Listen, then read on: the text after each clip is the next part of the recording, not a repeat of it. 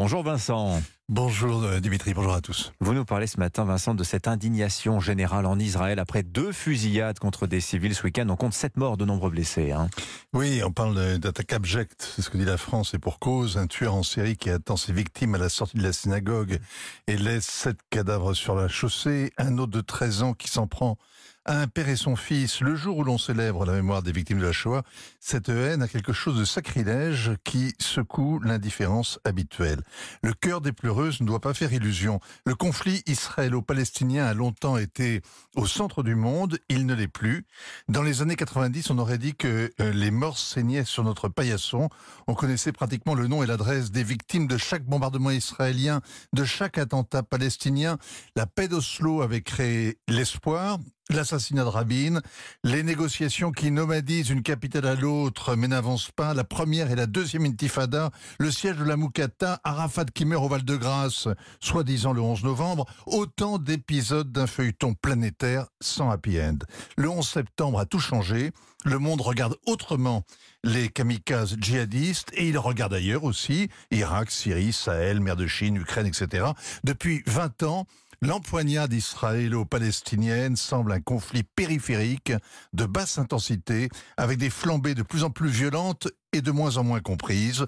De temps en temps, les pleureuses sortent leurs mouchoirs et répètent les mêmes mensonges. Pourquoi vous dites, vous dites les pleureuses Qui ment Pourquoi? Ben, Les Européens font semblant de croire au processus d'Oslo alors qu'il est mort et enterré. On ne sait trop quand, peut-être avec Arafat. Il n'y a plus de quartet, plus de feuilles de route, plus de négociations et personne pour négocier d'ailleurs. Mahmoud Abbas est en place depuis 18 ans.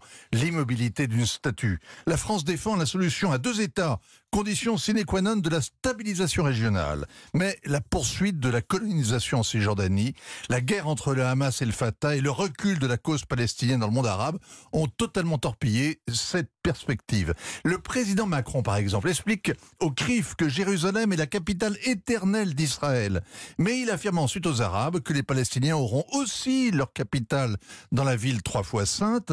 Cette version orientale du en même temps est un rêve éveillé qui le discrédite bien plus que s'il déménageait l'ambassade à Jérusalem, ce qui au moins serait remarqué. Alors vous dites Vincent, il y a pire que le statu quo, c'est le renvoi dos à dos. Oui, hier, le chef de la diplomatie européenne, Joseph Borrell, a condamné fermement les attentats, mais en tenant à souligner que jeudi à Jénine, au moins 9 Palestiniens ont été tués et plus de 20 blessés par l'armée israélienne.